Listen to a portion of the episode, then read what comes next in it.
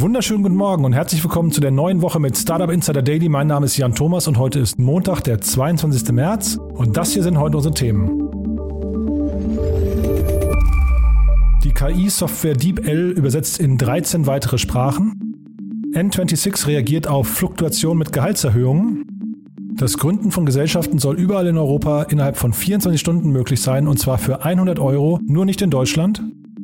EY kann nicht ausschließen, dass es ein zweites Wirecard gibt. Und ein virales TikTok-Video wird als NFT für 500.000 Dollar verkauft. Ja, außerdem heute bei uns zu Gast im Rahmen von unserem Investment- und Exit-Check Christian Mehrmann von Cherry Ventures. Und da ist uns heute irgendwie eine ganz besondere Folge gelungen, glaube ich, denn irgendwie hatten wir kein richtig heißes Thema gefunden, über das wir sprechen. Deswegen haben wir uns eigentlich so ja an der Funktionsweise von Cherry Ventures ähm, so ein bisschen genähert zu den Themen Dealflow, Märkten, Gründerteams, Specs und so weiter. Haben also ein sehr umfassendes Gespräch geführt, ist auch ein bisschen länger geworden, aber ich glaube, es ist hochinteressant, weil es auch so ein bisschen die Denkweise eines VCs vermittelt. Und außerdem ist bei uns zu Gast Franziska Pohlmann. Sie ist die Initiatorin von Create F. Das ist die Female Founder Show. Habt ihr vielleicht schon von gehört? Ist also ein mediales Projekt, das insgesamt zehn Gründerinnen und Investoren begleiten möchte auf dem Weg zum eigenen Startup.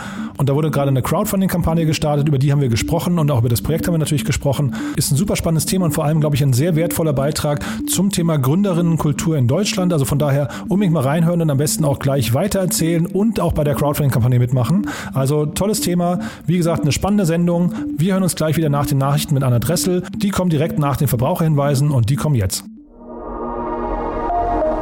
Werbung. Diese Folge wird präsentiert von Moss. Die Firmenkreditkarte, die speziell für deutsche Startups und Tech-Unternehmen entwickelt wurde. Mit Moss digitalisiert ihr eure Unternehmensausgaben mit Kreditkarten für das ganze Team. Die Moss-App erfasst alle Ausgabendaten automatisch. Ausgabe tätigen, Beleg hochladen, Kostenstelle auswählen und alle Daten per Klick an Datev exportieren. Mit Moss profitieren Gründer und Finanzteams von voller Ausgabetransparenz und schlanken Buchhaltungsprozessen ohne lästigen Papierkram. Für eine unverbindliche Demo von Moss geht auf getmoss.com. Verweist auf diesen Podcast und nutzt Moss drei Monate lang gratis.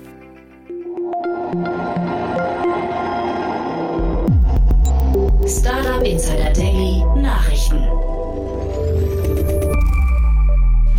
Hi, Barev, Namaskar, Hey, Shalom, Bog, Namaste, Marhaban. Salut, mon amour. DeepL mit 13 weiteren Sprachen. Die beliebte Übersetzungs-App DeepL aus Köln erweitert ihr Portfolio und bietet nun Übersetzungen für weitere 13 Sprachen an. Neu hinzugekommen sind Bulgarisch, Tschechisch, Dänisch, Estnisch, Finnisch, Griechisch, Ungarisch, Lettisch, Litauisch, Rumänisch, Slowakisch, Slowenisch und Schwedisch.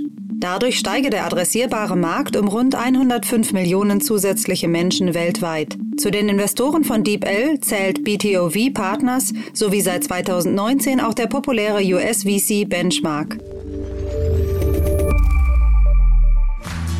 Hey, hey, hey Boss, ich brauch mehr Geld. Oh ja. N26 reagiert mit Gehaltserhöhungen. Nach der ungewöhnlich hohen Mitarbeiterabwanderung in den vergangenen Monaten hat N26 angekündigt, sein Team mit mehr Geld zu motivieren. Wie N26-Mitgründer und CEO Valentin Stalf gegenüber Finance Forward bestätigte, hat die Neobank seit Beginn der Corona-Pandemie 300 Mitarbeiter verloren. Um die Mitarbeiterflucht zu stoppen, legt das Unternehmen nun eine groß angelegte Gehaltserhöhung auf, über die mehr als 1100 Mitarbeiter von N26 letzte Woche in einem Videocall und per E-Mail informiert wurden. N26 will versuchen, wieder als attraktiver Arbeitgeber zu Positionierung und im Recruiting wettbewerbsfähig zu sein. Auf Bewertungsportalen wie Kununu wurden neben dem hohen Arbeitsdruck auch die niedrigen Gehälter kritisiert. Gründen innerhalb von 24 Stunden und für unter 100 Euro. Im Rahmen des Digital Day 2021, der am vergangenen Freitag stattgefunden hat, haben die Mitgliedstaaten eine gemeinsame Deklaration für einheitliche Start-up-Standards innerhalb der EU präsentiert. Einer der Punkte dieser Absichtserklärung ist die schnelle und kostengünstige Online-Gründung. Ein Punkt, dem alle Länder außer Deutschland zugestimmt haben. Laut Medienberichten habe man im zuständigen Bundesjustizministerium Sorge vor Missbrauch und wolle deshalb an den bestehenden Unternehmensregistern festhalten. Es gelte, so eine Sprecherin, eine substanzielle Einbuße der Verlässlichkeit der Register zu vermeiden. Der Aufschrei in der deutschen Start-up-Szene war entsprechend groß. Zahlreiche Start-up-Vertreter wie Verbandspräsident Christian Miele, aber auch Politiker wie der Start-up-Beauftragte des Wirtschaftsministeriums Thomas Jatzombeck echauffierten sich auf Twitter. Der Start-up-Vertreter der Grünen, Daniel Bayas, kritisiert das Vorhaben ebenfalls und sagte, ein einheitlicher Ansatz aller Mitgliedstaaten wäre auch ein starkes Zeichen für den digitalen Binnenmarkt in Europa. Die Bundesregierung zeigt mit ihrer Ablehnung per Protokollnotiz, dass sie an einer solchen Lösung kein Interesse hat. EY kann zweites Wirecard nicht mit absoluter Sicherheit ausschließen. Im Untersuchungsausschuss haben die Wirecard-Wirtschaftsprüfer von Ernst Young die Verantwortung für den Bilanzbetrug von sich gewiesen. Wie der abgesetzte EY-Deutschland-Chef Hubert Barth am Freitag erklärte, lag ein Zitat vorsätzlicher und systematischer Betrug von wenigen Personen zugrunde. EY habe eine kritische Grundhaltung gezeigt, andererseits seien Wirtschaftsprüfer laut Barth aber keine Kriminalpolizei und auch nicht die Staatsanwaltschaft. Zeitgleich gab EY-Vertreter Ort zu Protokoll, dass man ein zweites Wirecard nicht mit absoluter Sicherheit ausschließen könne. China verbietet Teslas in militärischen Anlagen. Wie Bloomberg berichtet, soll Chinas Militär Fahrzeuge der US-Marke Tesla die Zufahrt zu seinen Anlagen verwehren. Angeblich reagiere man damit auf die Befürchtung, die teilweise für autonomes Fahren ausgelegten Autos könnten mit ihren Kameras sensible Daten sammeln. Sämtliche aktuellen Modelle von Tesla sind mit acht Kameras bestückt, die eine Reichweite von bis zu 250 Metern haben, sowie zwölf Ultraschallsensoren, deren Reichweite sogar doppelt so hoch ist. Bloomberg bezieht sich auf anonyme Quellen, denen zufolge das Militär einen Befehl ausgegeben habe, wonach Teslas außerhalb militärischer Grundstücke abgestellt werden müssten. Strafe für Coinbase, Börsengang verschoben.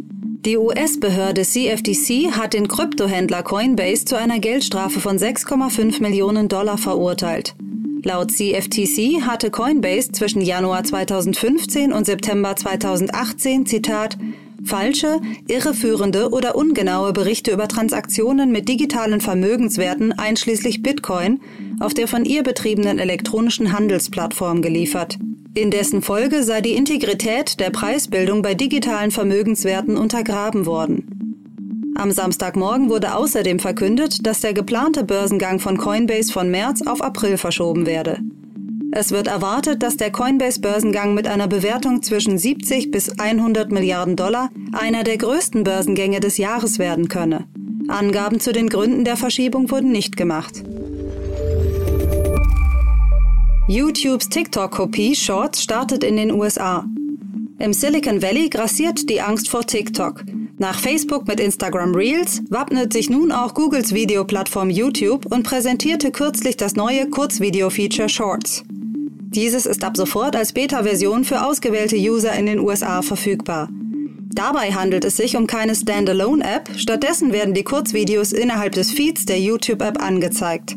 Im Gegensatz zu TikTok verfügt YouTube bereits über Deals mit zahlreichen Musiklabels und über ein ausgereiftes Monetarisierungssystem für Creator. Und dann kommt er, Jimmy Wales, Internetunternehmer aus Alabama mit völlig neuem Ansatz. Mit Larry Sanger gründet er 2001 Wikipedia, eine Enzyklopädie im Netz, frei zugänglich für alle. Geschrieben ohne Fachexperten, sondern von ganz normalen Menschen, unentgeltlich. Gewagte Idee, aber sie funktioniert. Wikipedia wächst rasant weltweit, vor allem in Deutschland. Wikipedia sucht dringend Helfer. In einem Video mit Zeit Online hat der Vorsitzende von Wikimedia Deutschland, Lukas Metzger, für das aktive Mitmachen bei Wikipedia geworben. Metzger ist einer von über 20.000 Ehrenamtlichen im deutschsprachigen Raum, die an der Online-Enzyklopädie mitarbeiten. Trotz der vielen Unterstützer bräuchte die Plattform dringend mehr Menschen, die sich als Autorinnen und Autoren engagieren. Insgesamt gäbe es auf der deutschsprachigen Seite von Wikipedia rund 2,5 Millionen Artikel, die zu pflegen unglaublich viel Zeit koste. Virales TikTok-Video wird für 500.000 Dollar verkauft. Der NFT-Hype erreicht TikTok. TikTok-Nutzer Nathan Apodaca verkauft sein virales Video als NFT. Das mit dem Song Dreams von Fleetwood Mac unterlegte 23 Sekunden lange Kurzvideo zeigt Apodaca auf seinem Skateboard, während er eine leere Straße entlang fährt und dabei Himbeersaft von Ocean Spray trinkt.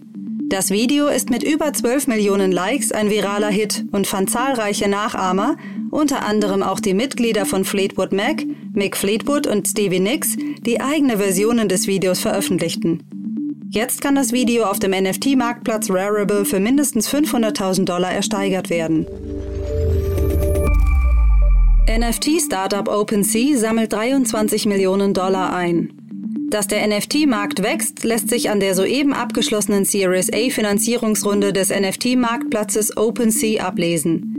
Unter der Führung von Andreessen Horowitz investierten auch der US-Milliardär Mark Cuban und der NFT-Investor Meta Coven insgesamt 23 Millionen Dollar in das Unternehmen. Im Zuge des Hype rund um NFTs konnten OpenSea das Transaktionsvolumen auf seiner Plattform verhundertfachen. OpenSea wurde 2017 im Zuge des Y Combinator gegründet und gilt als eine von mehreren aktiven NFT-Plattformen. In den letzten Wochen ist der Handel mit NFTs förmlich explodiert. Und das waren die Startup Insider Daily News von Montag, dem 22. März und damit zurück zu Jan Thomas. Startup Insider Daily. Investments und Exits. Heute mit Christian Mehrmann von Cherry Ventures. Cool, ja, ich freue mich. Christian Mehrmann ist wieder da von Cherry Ventures. Hallo Christian. Hallo Jan. Ja, toll, dass du wieder da bist. Und ähm, wir haben gerade im Vorfeld schon festgestellt, es ist zwar viel passiert heute irgendwie, aber nicht so richtig viel, was uns äh, oder zumindest auch dich gereizt hat, ne? Oder wie, wie, wie siehst du den Tag heute? Ja, genau. Es gibt, glaube ich, manchmal Tage, äh, an denen gibt es zwar viele News, aber nicht allzu viele äh, umwerfend spannende. Ähm, aber gut, da, damit müssen wir leben. Aber lass uns doch mal vielleicht, weil eine ne Frage, die mich irgendwie beschäftigt, weil wir machen jetzt seit ungefähr drei Wochen, glaube ich, diesen täglichen Investment-Check. Und ich sehe ja, dass hier jeden Tag so 20, 30 Investments auflaufen und wir wahrscheinlich trotzdem nur irgendwie einen Bruchteil des Marktes gerade covern. Wie geht denn jemand wie Cherry eigentlich vor, um überhaupt Deals zu finden? Ich, das ist mir überhaupt nicht klar, wie ihr euch da professionell aufstellen könnt. Ja, also wir sehen so im Jahr um die 2000 Deals. Ähm, das ist natürlich eine Menge, die alle, alle abzuarbeiten. Die kommen über die unterschiedlichsten Kanäle, teilweise inbound, einfach an unsere allgemeine E-Mail-Adresse ähm, oder eben aber über unser Investment-Team. Ähm, teilweise outbound, also dass wir gezielt auf Startups zugehen was sozusagen Gründern zu empfehlen ist, ja, also wie komme ich am besten an einen VC ran, ist äh, auf jeden Fall nicht die kalte E-Mail an äh, Team at Cherry, ja, weil äh, das ist nicht besonders einfallsreich, sondern versuchen, sich über sein Netzwerk an jemanden bei dem Fonds hinzuhangeln. Ja, also jemand fragen, der eine Intro macht. Man kennt eigentlich immer irgendjemanden, der einen kennt und so weiter. Das heißt, das ist nicht, äh, nicht besonders schwer. Und dann ist natürlich die Intro schon mal für uns auch äh, gewettet von jemandem, dem wir äh, vertrauen und den wir gut finden. Das hilft halt schon mal enorm, äh, schneller da im Funnel nach oben zu kommen. Ja? Und, ähm, und dann am Ende gibt's natürlich für uns auch und für jeden anderen Fonds auch eben sehr, sehr viele äh, Dealquellen, ja, sei es eben Business Angels ähm, oder äh, Acceleratoren, in denen Companies schon sind. Äh, viele Gründer sozusagen raisen auch direkt ihr erstes Geld mit uns. Also gibt schon sehr, sehr viele unterschiedliche Quellen, worüber wir äh, verschiedene Investments sehen. Aber kannst du diesen Funnel vielleicht nochmal ganz kurz beschreiben, weil ich finde das hochinteressant, wenn du sagst 2000 Unternehmen, die jetzt das, ich, also man muss erstmal sagen, Deal bedeutet für euch ein Unternehmen, ne, in das ihr investieren könntet. Genau, klar. Also der, der Funnel sieht so aus, es gibt äh, im Jahr diese 2000 äh, Deals, ja, also Investmentmöglichkeiten oder Firmen. Ähm, wir investieren äh, im Jahr aber im Schnitt so ungefähr zwischen 10 bis 15 Firmen. Ja, variiert manchmal in einem Jahr stärker, im anderen weniger. Aber da, also das heißt, der, der Funnel ist schon relativ äh, streng. Ja, das heißt, äh, es schaffen nur, nur sehr, sehr wenige. Das ist bei allen anderen Fonds äh, aber ähnlich. Und äh, da gibt es eben verschiedene Stufen, die eine Firma durchläuft. Also gibt es erstmal ein Erstmeeting mit, mit jemandem bei uns aus dem Team. Äh, dann diskutieren wir das intern. Wir haben zweimal die Woche ein Deal-Meeting, wo wir als Investment-Team alle zusammenkommen äh, alle Deals diskutieren, Fragen austauschen, Meinungen zu den verschiedenen Companies. Und dann geht es eben in die nächsten Schritte. Dann äh, sozusagen haben wir weitere Meetings, gehen tiefer. Und äh, genau, und am Ende gibt es dann ein, ein Final Meeting, wo die Gründer nochmal äh, vor allen Partnern bei uns präsentieren und danach gibt es dann auch eine schnelle Entscheidung, ob wir investieren oder eben nicht. Jetzt trotzdem, jetzt haben wir so 20 bis 30 Deals hier am Tag und äh, waren jetzt 20 Tage bis jetzt. Das heißt, wir, wir reden roundabout hier über 400 bis 500 Deals, die wir hier hatten. Ne? Und die haben ja alle Geld bekommen. Äh, aber nicht von euch. Das heißt, äh, liegt das daran, dass die anderen VCs es nicht so gut verstehen wie ihr oder liegt es an der Passgenauigkeit zu dem jeweiligen VC, dass man tatsächlich genau zu dem VC passen muss? Ähm, naja, genau. Ich glaube erstmal, wir können ja nicht äh, 400 Firmen äh, gleichzeitig finanzieren. Also von daher ist es schon natürlich eine Frage, passt der VC in der richtigen Stage, im thematischen Fit und so weiter. Deswegen würde ich auch jedem Gründer immer empfehlen, sich vorher, bevor er mit einem Fonds spricht, äh, zu informieren. Ja? Was ist der Fokus vom Fonds? Ist das die richtige Stage? Äh, es gibt Fonds, die machen nur B2B oder nur B2C. Ja? Da muss ich natürlich gucken, ob ich da reinpasse. Idealerweise finde ich schon raus, welcher Partner macht in dem Fonds Fintech, welcher macht eher andere Themen, sodass ich mich direkt an den richtigen äh, ranarbeiten kann. Äh, und so funktionieren die anderen Fonds aber auch alle. Ja. Und es gibt natürlich eben manche Fonds, äh, die, sind, die gehen eben früher, ja, machen kleinere Tickets, manche gehen später. Also so teilt sich der Markt dann eigentlich auch ganz gut auf. Was ich noch nie gesehen habe, aber jetzt bin ich natürlich nicht so oft jemand, der mit Fonds quasi beim Fundraising zu tun hat, aber was ich noch nie gesehen habe, ist, dass dann quasi eine Antwort-Mail kommt, in der steht, das passt nicht zu uns, aber versuch's mal bei diesen fünf äh, Fonds, die, die würden besser zu dir passen. Ja, das überlassen wir dann, äh, also in der Regel schon den, äh, den, den Foundern selbst, ja, auszuschauen, welcher Fonds am besten passt. Was wir schon teilweise machen, ist, ähm, aber wenn wir eben sagen, es passt jetzt irgendwie thematisch nicht oder so und wir wissen, ein anderer Fonds ist da besonders interessiert, äh, dann sagen wir denen schon, hey, sprich doch, hast du schon mal mit dem und dem gesprochen oder sprich mal mit dem. Äh, das, das machen wir schon. Ja, am Ende ist ja auch die, die Fondslandschaft äh, überschaubar groß. Also in, äh, wenn sich das in Deutschland anschaut, äh, da muss man auch sagen, wir kennen uns alle, ja, also alle Investoren. Das heißt, äh, das ist für uns relativ übersichtlich und dann kann man auch gut eben Gründer zu einem anderen äh, Fonds hin empfehlen. Das dachte ich halt, ne? das ist für euch wahrscheinlich viel leichter als für den Gründer dann nochmal irgendwie den, den richtigen anderen Investor zu finden. Ne? Siehst du denn oft Dinge, wo du denkst, hm, warum habe ich sowas nicht mal in früh gesehen? Oder äh, vielleicht hast du sogar Ideen für ein Venture, die du entwickelst, wenn du, du, du siehst ein Unternehmen und sagst, boah, eigentlich so sollte man es nicht mal, mal vielleicht mit einem anderen Twist und plötzlich entsteht eine Idee daraus? Eher selten. Also das wäre fast dann eher wieder dieser Inkubator-Ansatz, ja? also so wie es äh, Rocket früher gemacht hat, ja, dass man sagt, okay, was, was gibt es für ein Geschäftsmodell da draußen und das finde ich gut oder vielleicht noch ein bisschen abgewandelt und dann suche ich mir ein Team, die das machen. So gehen wir eigentlich nicht vor, sondern dadurch, dass wir sehr early investieren, setzen wir alles aufs Team ja, und wollen äh, in Teams investieren, die, die sich selber Gedanken gemacht haben, was ist eigentlich ein interessantes Geschäftsmodell oder wo ist eine Marktlücke, in die ich reingehen will. Äh, und genau die Teams äh, suchen wir. Also das erwarten wir schon, dass es von den Gründern kommt. Klar helfen wir natürlich auch gerne beim, beim Sparing. Also manchmal müssen eben Modelle, Modelle noch ein bisschen geschärft, geschärft werden, äh, dass man sagt, hm, vielleicht den Ansatz will ich ein bisschen anders machen und spricht doch nochmal mit den zwei, drei Experten. Das natürlich schon, aber grundsätzlich sozusagen eine Idee zu suchen und die dann im Gründerteam äh, überzustülpen, das glauben wir ist eigentlich nicht der richtige Approach. Hm. Ja, Inkubatormodell ist so ein bisschen, ist ein bisschen tot, ne? Machte früher Sinn, ja, als, äh, als eben der Markt einfach noch viel, viel mehr in den Kinderschuhen steckte und man kaum Zugang zu Kapital hatte, zu guten äh, Tech-Ressourcen und so weiter.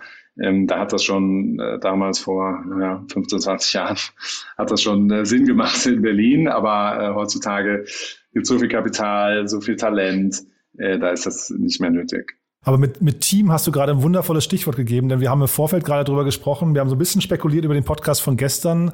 Da gab es nämlich bei Enpal die große News und da hast du mir gesagt, dass da könnte was dran sein, dass sie ein IPO machen oder den vorbereiten, weil der Gründer so stark ist, ne? Ja, genau. Also der Mario Kohle ähm, ist Verula, daher kenne ich ihn noch, also schon seit, seit langem.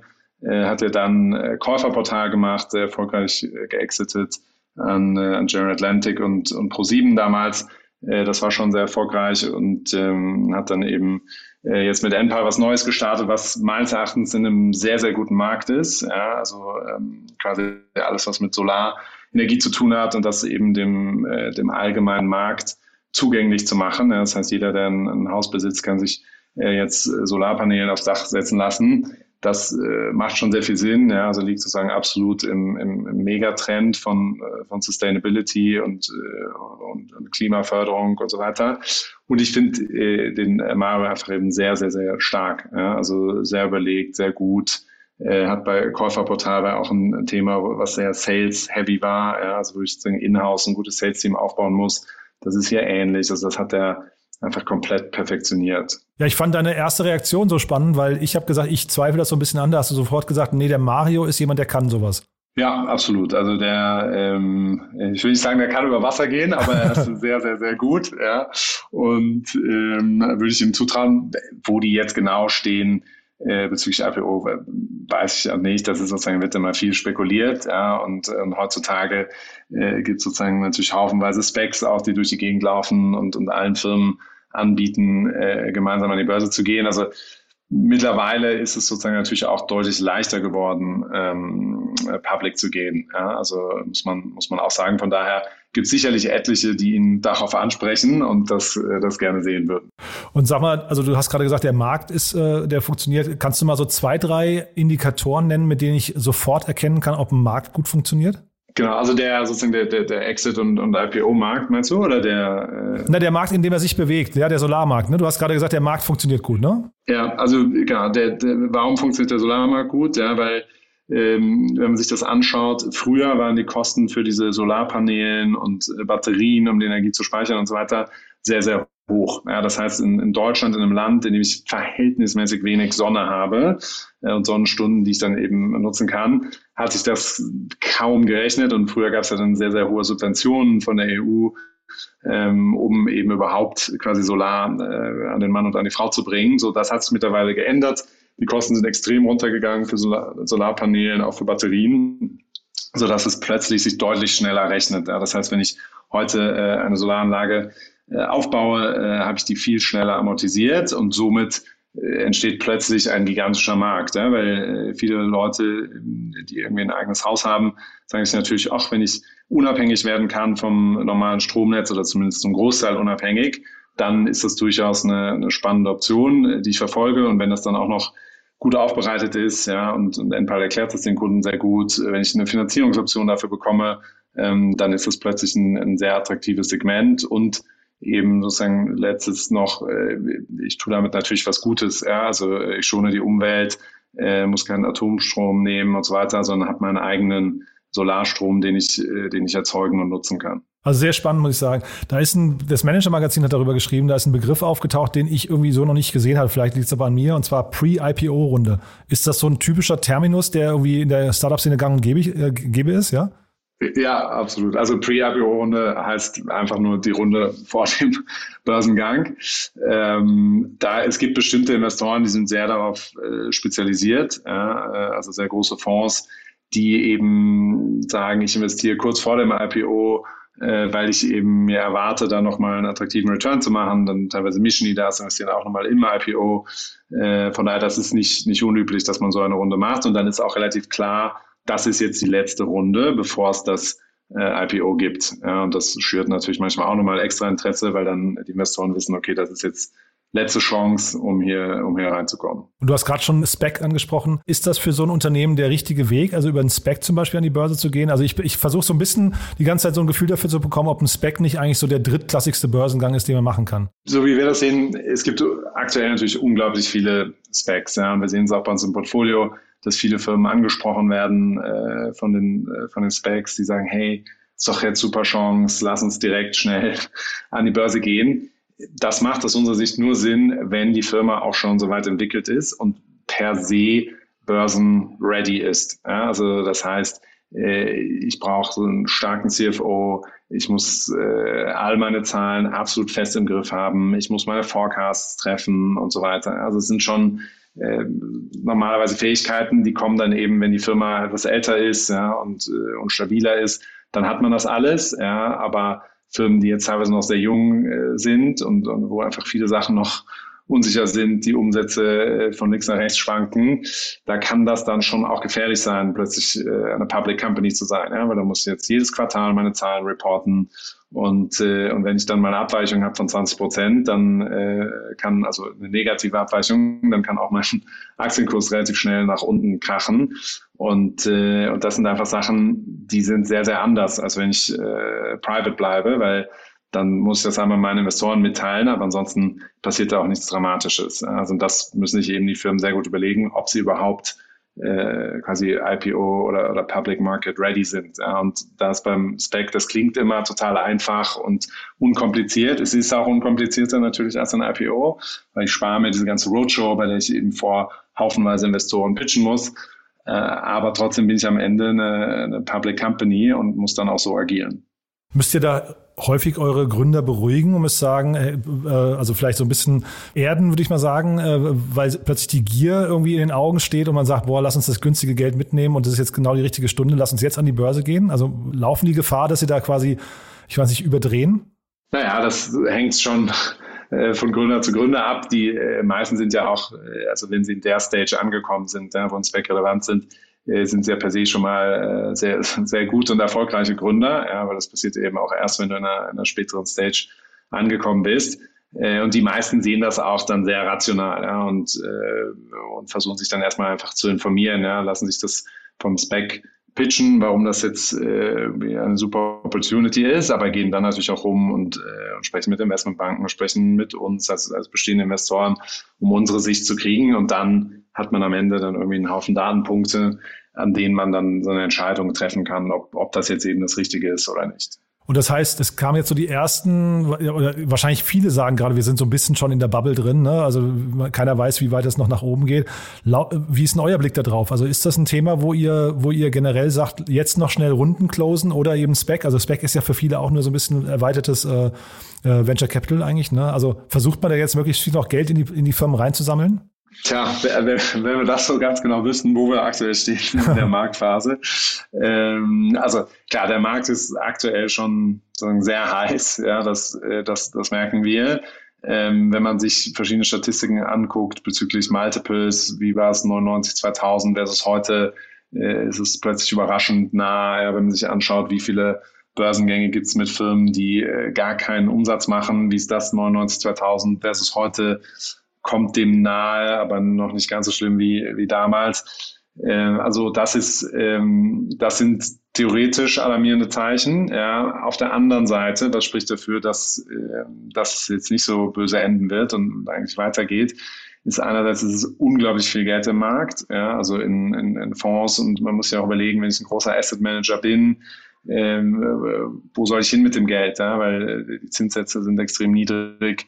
Ähm, Venture Capital hat extrem gute Renditen erzielt in den letzten Jahren. Das heißt, es liegt auf jeden Fall erstmal nahe. Also das spricht dafür. Und nochmal ein Makrogrund, der sehr, sehr dafür spricht, dass es nicht so ist wie 99 2000. Damals ähm, war sozusagen Internet ja noch, sagen wir mal, weit am Horizont. Ja, also es gab natürlich erst Internetfilme und so weiter, aber wenn man sich anschaut, Internetpenetration, Mobile-Nutzung und so weiter, das, das war alles noch verhältnismäßig klein im Vergleich zu heute, ja, wo eben jeder ein Smartphone hat, äh, jeder täglich Stunden im Netz verbringt. Das heißt, die Basis, äh, auf der das heute aufsetzt, äh, ist eine ganz, ganz andere, also viel, viel, viel größer.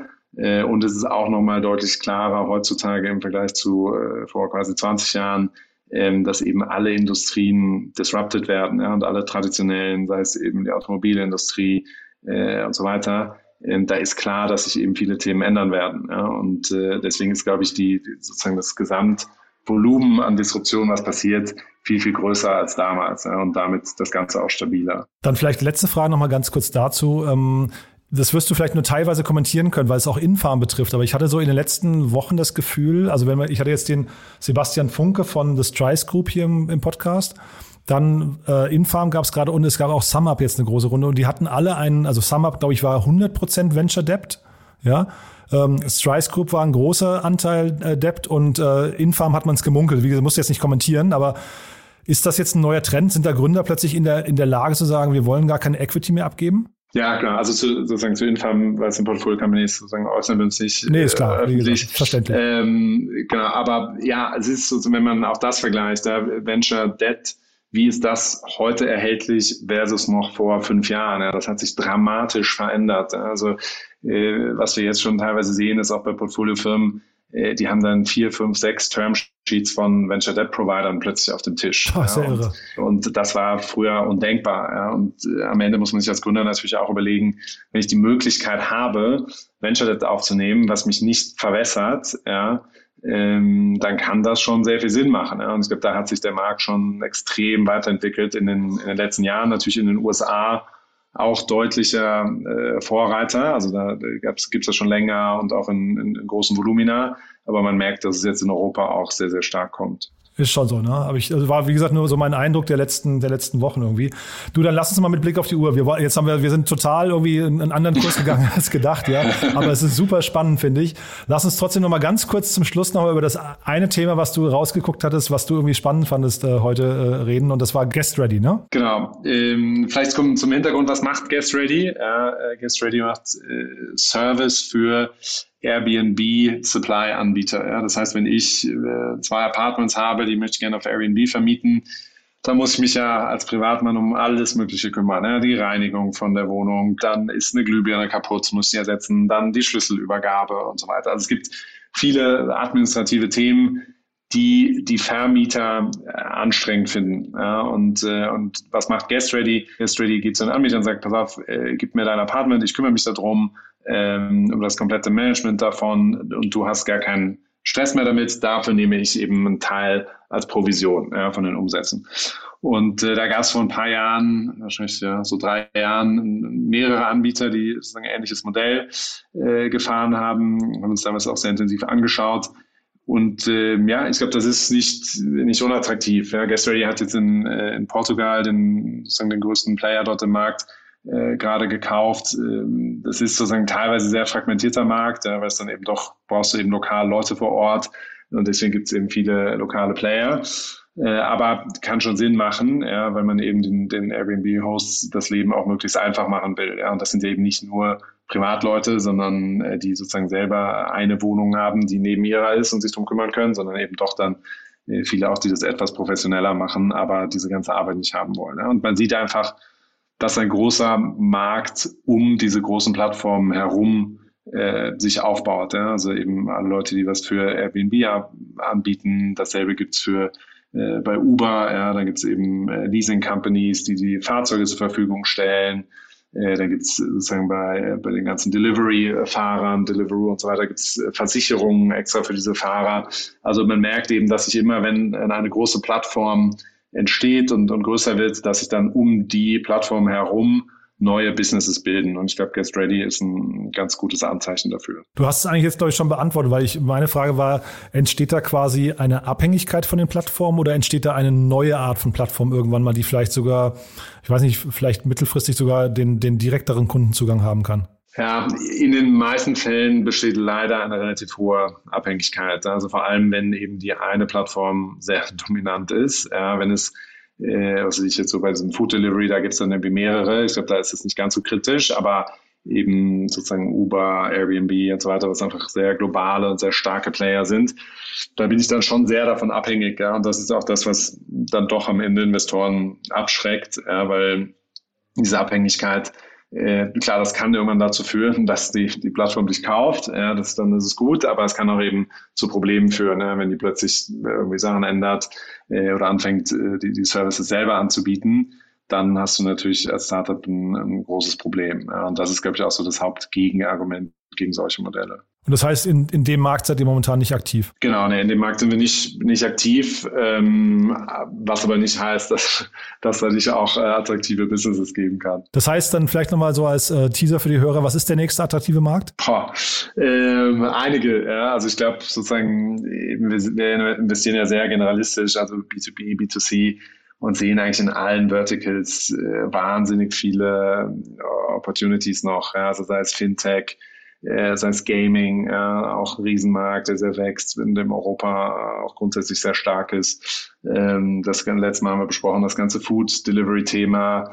Ähm, also ja, ich glaube, es gibt noch unglaublich viele spannende Felder das kann man gar nicht nur auf ein einziges herunterbrechen. Also es gibt jetzt nicht das eine, wo es bei dir total kribbelt, wo du sagst, boah, das ist jetzt so wie, wie ich sag mal, wie Clubhouse zum Beispiel, ne? was ja plötzlich aus dem Nichts kam, wo du sagst, boah, habe ich nicht gesehen, aber äh, macht total Sinn. Ja, das gibt's immer mal. Ähm, aber bei, bei 10 bis 15 Deals im Jahr schauen wir natürlich sehr breit ja, also, und, und sind da offen für alle, alle Trends. Alles klar, Christian. Ich will dir auch keine Geheimnisse entlocken. Das war ein super spannendes Gespräch. Äh, wie gesagt, ganz anders als geplant, aber das liegt an der Tatsache, dass tatsächlich ansonsten heute jetzt außer diesem einen Deal nicht so richtig viel da war, wo, wo, wir, wo wir quasi drüber reden wollten. Ne? Und ich finde, es war dafür super viel spannende Zusatzinformationen, muss ich sagen. Danke dafür. Ja, sehr gerne. Ja, dann schönes Wochenende, bis zum nächsten Mal. Ne? Jo, wünsche ich dir auch. Startup Insider Daily Interview.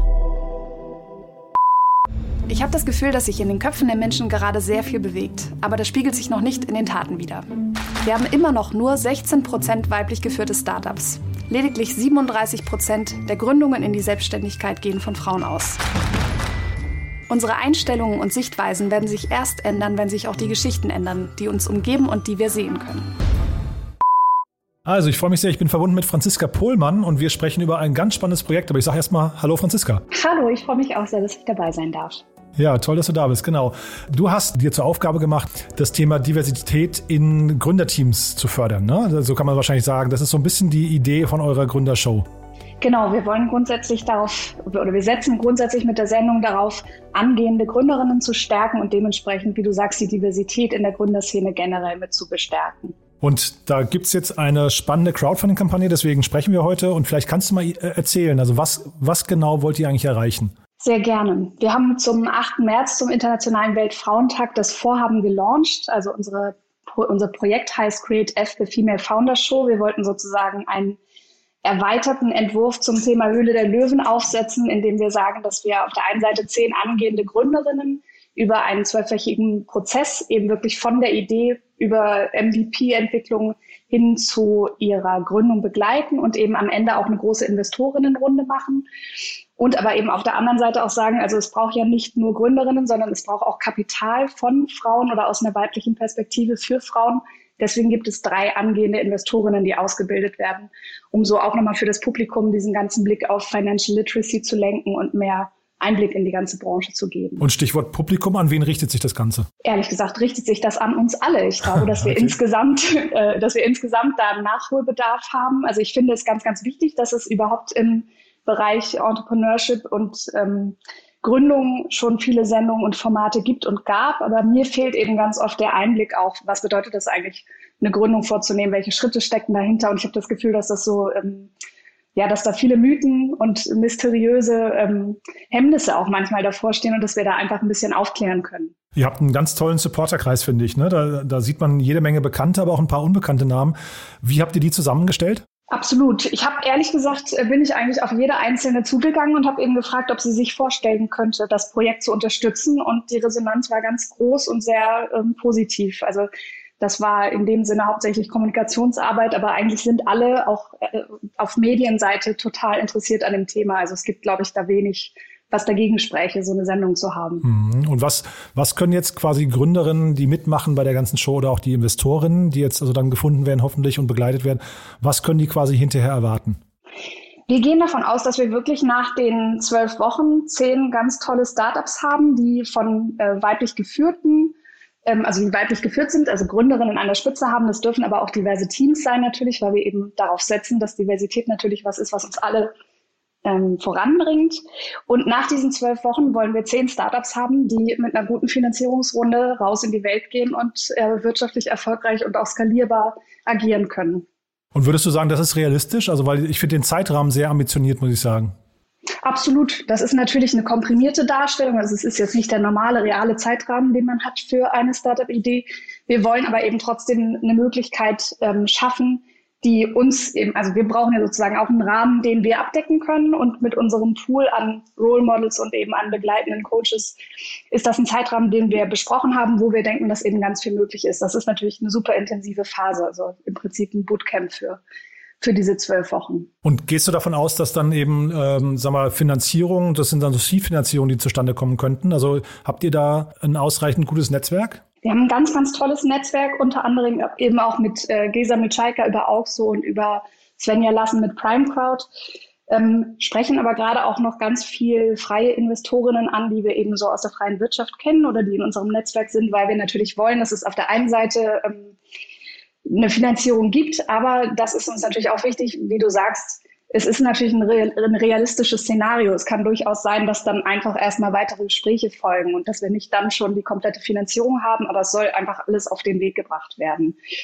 Und ähm, etwas, was wir zusätzlich noch mit unserem Partner Startnext anschieben werden, ist, wir machen ja mit denen jetzt gerade unsere Kampagne zu unserer Sendung, aber sobald die Sendung startet, wird es eben für jedes einzelne Startup auch eine Kampagne geben, so dass man direkt zum Thema, wie stelle ich mich eigentlich auf, marketingtechnisch, wie kann ich meine Community äh, mit Informationen beliefern, wie kann ich mein Produkt sozusagen schon vorab aufstellen, um eben auch eine Eigenkapitalfinanzierung mitzubringen, dann, wenn man in die Investorinnenrunde geht. Mhm. Vielleicht kannst du zu der Start Next-Kampagne noch ein bisschen was sagen, weil ich habe mir das angeschaut und ich war offen gestanden etwas überrascht, dass ja dann doch bis jetzt nur 6.500 Euro zustande gekommen sind, ähm, weil ich hätte eigentlich gedacht, das müsste man euch doch aus der Hand reißen, ne? wenn ihr, du sagtest, ihr macht das schon seit zwei Wochen ungefähr.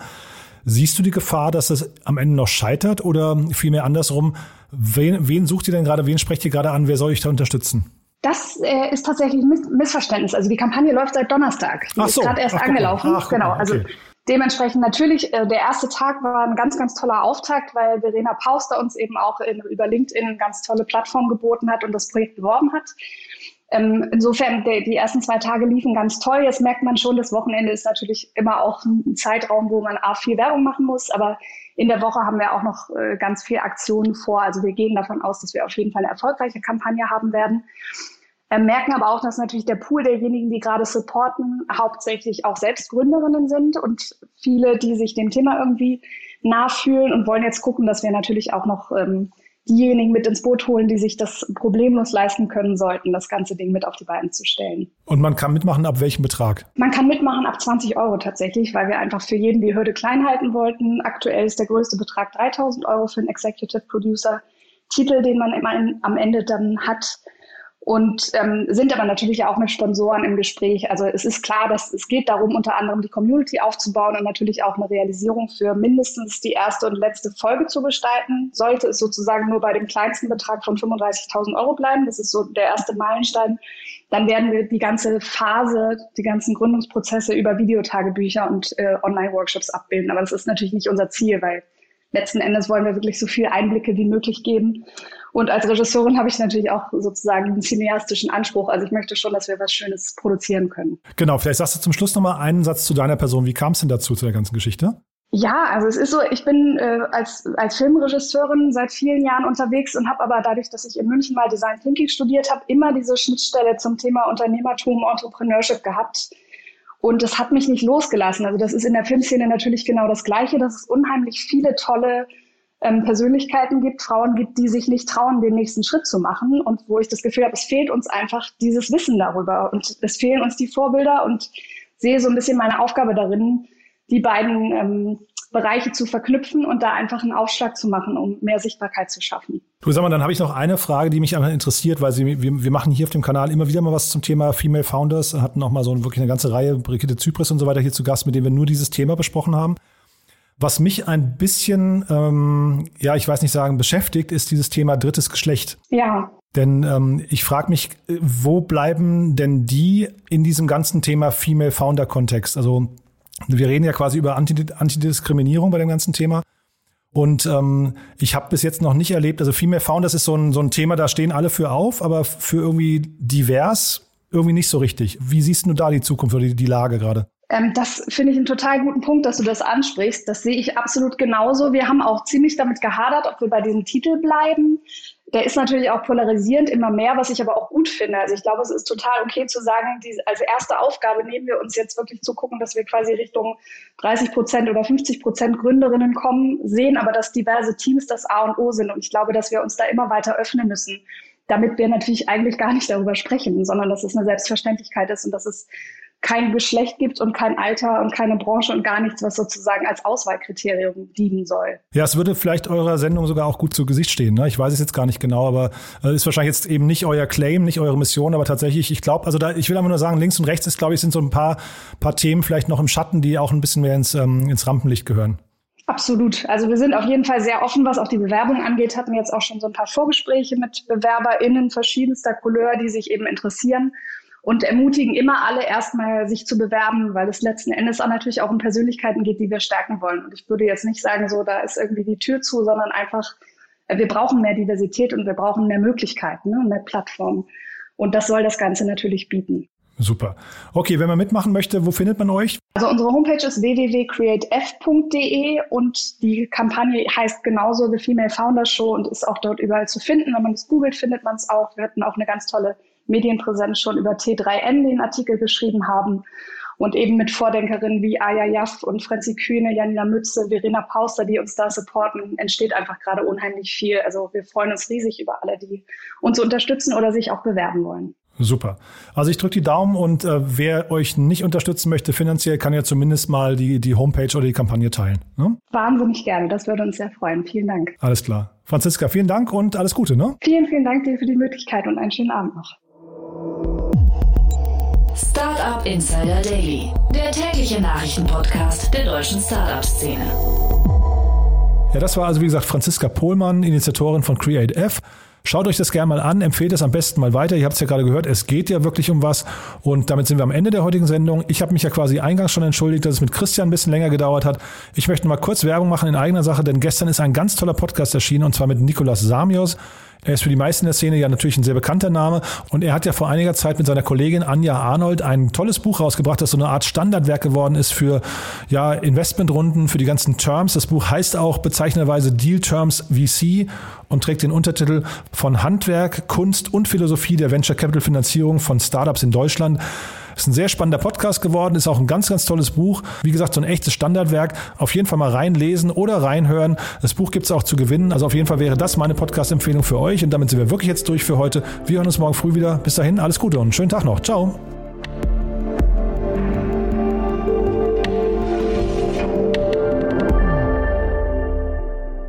Diese Sendung wurde präsentiert von Moss, der Firmenkreditkarte, die speziell für deutsche Startups und Tech-Unternehmen entwickelt wurde. Alle weiteren Informationen auf getmoss.de.